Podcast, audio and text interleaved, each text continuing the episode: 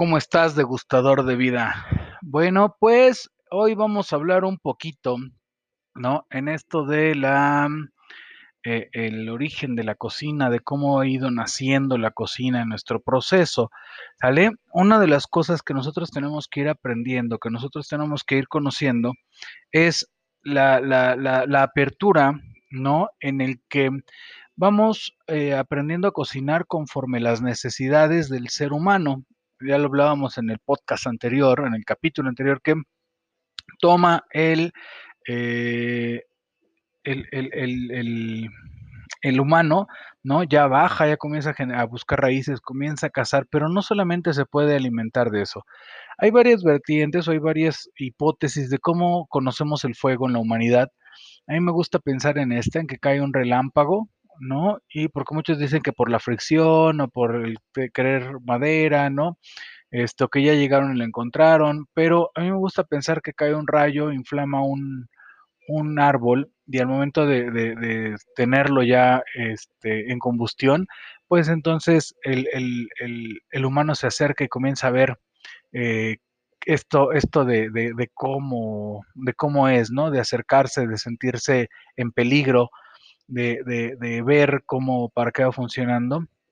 Hay una película muy graciosa que se llama The Caberman y si tú la ves, eh, pues va a estar genial, ¿no? Ahí te enseña muchísimas cosas de, una forma graciosa de cómo era o cómo se imagina en la vida este, de un cavernícola, ¿no? De un hombre en la edad de piedra. Y hablando esto de la edad de piedra, pues el humano también comienza a buscar formas o objetos para poder romper cosas. Lo primero que hace pues va a ser un cuchillo, una lanza, una punta, ¿no? Con filo, en el que va a ir reventando a los animales, ¿no? En el que va a comenzar a hacer sus lanzas, van a ser de piedra. Estamos hablando eh, de, de, hace 10 mil, eh, 10 mil, 11 mil años antes de, Cristo, ¿no? En este proceso en el que eh, comienzan a, fabricar estas armas a tener este, palos, ¿no? A, cortar maderas o con los mismos huesos de los animales para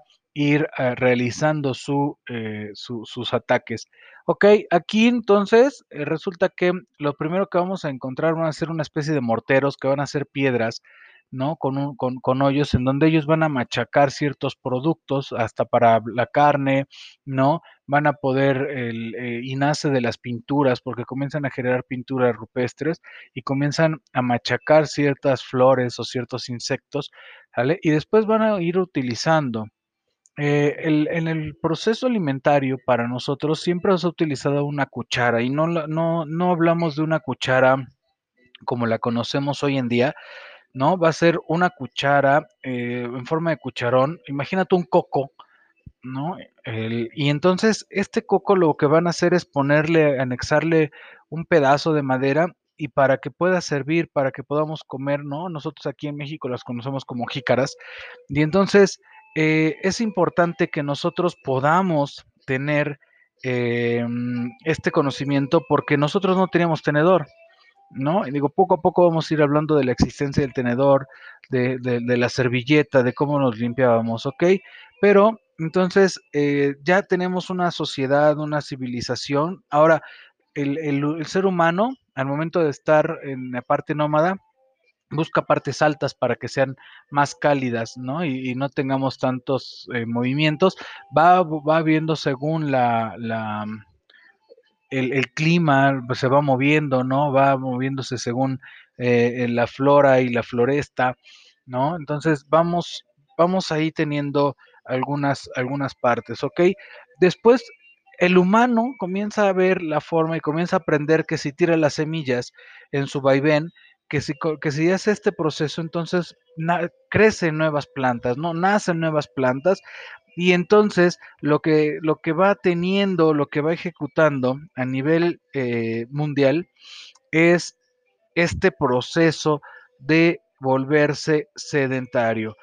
Y entonces lo que hace el ser humano es comenzar a plantar sus propios alimentos, sus propias verduras, sus propios cereales, pero hasta en la parte bíblica nos indica que los primeros eh, alimentos que, va, que van a tener los seres humanos, pues van a ser lentejas, ¿qué van a hacer? Este, van a ser lentejas, van a ser, van a ser trigo, ¿no? Va a ser vino, y el vino estamos hablando que, que lo vamos conociendo ya lejitos, ¿no? Pero van a ser frutas, eh, dátiles, eh, y, todo esto, cuando nosotros hablamos de, de, la, de la, Biblia, podemos encontrar en el, en el, Génesis los alimentos primordiales que habla de, de la, la um, humanidad, ¿no? En, en, esta región que van a ser los que, de los cuales se alimentan Adán y Eva. No quiere decir tampoco que me meto en religión o que me meto a decirte que la leas, ¿no? Ojalá le puedas echar un vistazo para que tú revises esto y después cuando termina o cuando termina el éxodo, ¿no? También ahí nombra varias, varias frutas, verduras que eh, hoy en día todavía nos seguimos alimentando. Ok, entonces después comenzamos a conocer el cereal, eh, los cereales y uno muy importante es el trigo. El trigo para los egipcios va a ser muy importante, esto en el cuarto milenio antes de Cristo, ¿vale? Y van a descubrir una fermentación. ¿Por qué? Porque resulta que usan trigo, no usan cebada, y la cebada la dejan al sol, el pan de cebada, la harina de cebada, y, y comienza a, volverse un pan así gordito, ¿no? Porque había un pan que seguimos consumiendo hoy en día que se llama el pan pita. Tú cuando vas a una taquería de árabes, ¿no? Una, una que es toda una historia, eh, y, y, comes tacos árabes, eh, resulta que pues tú estás comiendo un alimento que tiene alrededor de 6.000 o 7.000 años de existencia en el mundo, porque el pan que nosotros conocemos, ¿no? Es más, volvemos a la parte de la, de la iglesia, estamos hablando hace 2.000 años, cuando un, un, señor llamado Jesús corta un pan asimo y pues ese va a ser un pan pita. ¿No? Claro que es diferente, pero al final sigue siendo la misma forma de trabajo el que comemos para el taco árabe. ¿Ok? Entonces, el trigo eh, es parte fundamental para la creación de panes, ¿vale? Porque después al momento de agregar cebada o agua de cebada, comienzan a ver que se fermenta. Obvio, por esta misma índole, los egipcios van a ser de, los, de las primeras civilizaciones en tomar cerveza. Pero no, señor, no, señorita, no es una cerveza que sea eh, o que, que esté eh, con la estructura, ¿no? No es una Heineken, no es una Estela que agarras del refri, la destapas y te la tomas, no. Va a ser una cerveza caliente, amarga, en exceso amarga, ¿vale? Pero que va a tener ya estos dotes embriagadores porque recuerda que es una fermentación. Espero que te acuerdes lo que es una fermentación. La fermentación es el tomar eh, un producto, ¿no? Este, sacar sus azúcares, descomponerlos y convertirlos en alcohol. ¿Ok? Entonces tenemos ya este proceso. Mientras tanto, en Asia, el, el, eh, también vamos a ir encontrando en el 2750 a.C. algo que nos sigue ayudando mucho para los dolores de panza, para el enojo, ¿no? Para, para, el, para el, eh, todo este proceso y van a ser los tés, es decir, la infusión, el té de manzanilla, ¿no? El té de hoja de naranjo, el té de hoja de limón. Para el conocimiento de muchos, poco a poco lo vamos a ir viendo, ¿no? Pero lo que es naranja, lo que es limón, lo que es eh, cebolla, este, lo que es durazno, lo que es eh, eh, mandarina, no es nacional, no existía en México. Imagínate un mundo sin eso, ¿no? Eso nada más existía en China, existía un poquito en Turquía, ¿no? En Japón, y ahí vamos a tener todo este, este, este crecimiento. Y ahora sí, en el, en el 2000 eh, antes de Cristo 3000, eh, vamos a tener la aparición del vino.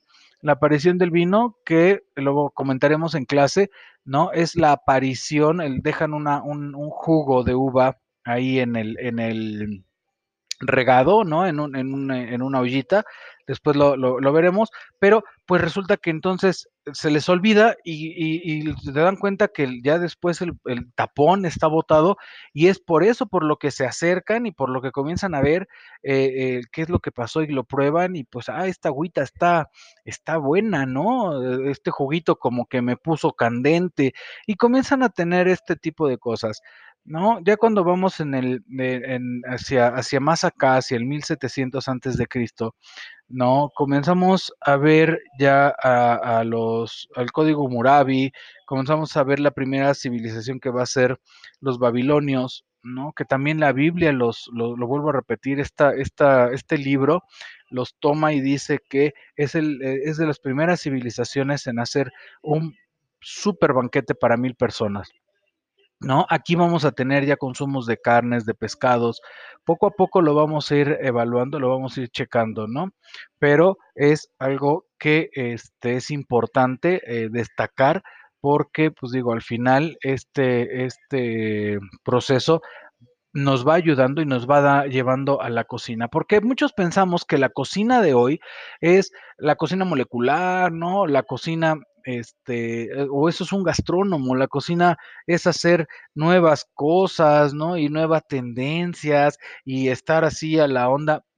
Y estamos en un error muy grande, porque personalmente pienso, creo y y reitero mucho que un cocinero se va a encargar de cocinar. Cuando tú tienes un alma de cocinero, y eso es algo que nosotros tenemos que pensar, ¿no? Yo siempre lo he dicho, cocina para dioses y alimenta a los humanos, ¿por qué? Porque tienes que hacer tu mejor esfuerzo como si fueras a alimentar a un dios, pero es el amor a cocinar, es el amor a dar, el amor a que sepa rico. Eh, en otro video estabas viendo que que todo va, eh, siendo horrible, ¿no? Imagínate un pozole que sea así, que te sirvan tu pozole y sean 3 granitos, ¿no? Con una pipeta de de de caldo de pozole, este, una hoja deshidratada de lechuga, ¿no? Un mousse, eh, un mousse de rábano, o sea, sí está padre, pero también esa idiosincrasia, ese amor por la cocina autóctona que debemos de tener, es algo que debemos de valorar como cocineros, porque de ahí vienen los sabores y de ingrediente por ingrediente. Regla número 1 de la cocina es el ingrediente siempre le va a ganar a la receta, o al revés, la receta nunca le va a ganar al ingrediente. Okey, bueno, pues nos quedamos aquí nada más ahorita, la próximo vamos a ver a, eh, los mesopotámicos, ¿sale? Y vamos a ver cómo, eh, trabajaban, qué hacían y, pues, muchas gracias. Hasta luego.